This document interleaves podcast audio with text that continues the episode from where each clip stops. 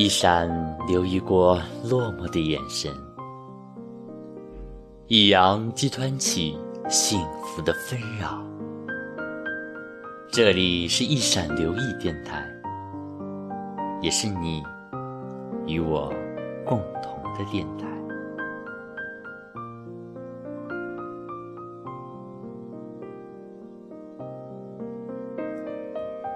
当然。这已经是六年前的往事。我以前没讲过这个故事，朋友们看到我还活着，都很高兴。我显得很悲伤，但我告诉他们，我是累着了。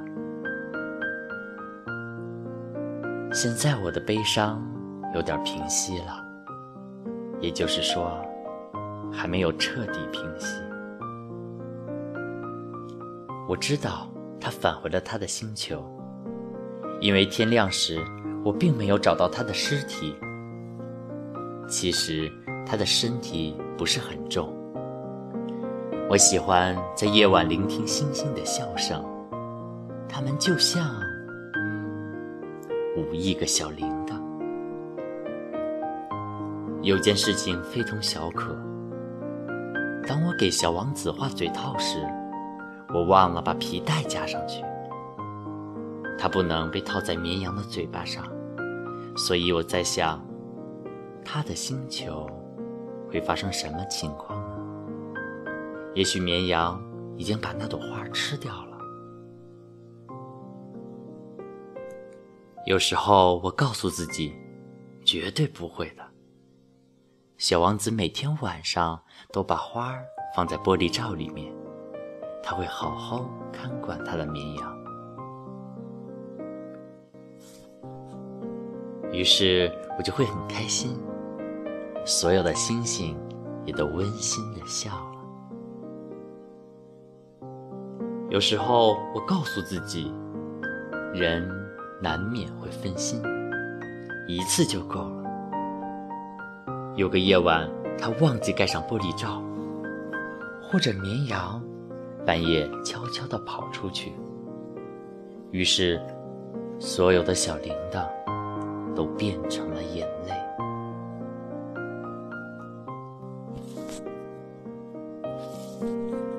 这真是个伟大的谜题，因为在某个我们不知道的地方，有只我们从来没遇到过的绵羊。它有没有把一朵玫瑰花吃掉？会影响到同样热爱小王子的你和我对整个宇宙的看法。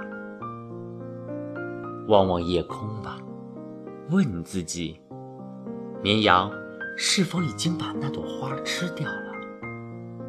你会发现，一切都将变得不同。没有大人会明白这是多么的重要。在我看来，这是全世界最美丽、最悲伤的景色。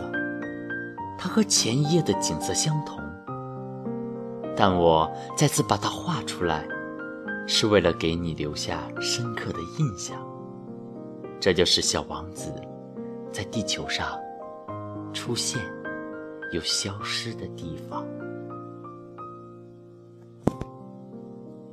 请仔细的看吧。请记住这个地方，因为将来你也许会到非洲的沙漠旅行。假如你碰巧路过这里，我求求你，别走得太快，请在那颗星星下面停留片刻。假如有个孩子向你走过来，假如他在笑，假如他有金色的卷发。假如他从不回答你的问题，你应该很容易猜出他是谁。到时，请你帮帮忙，别让我如此悲伤。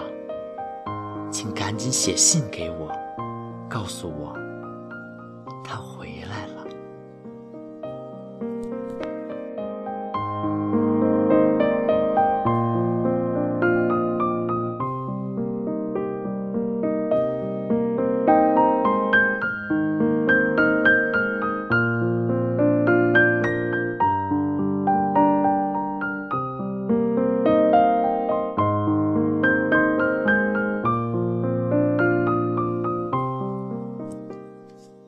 看东西，只有用心才能看得清楚。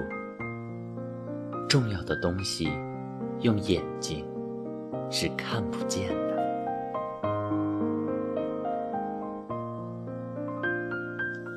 不知不觉，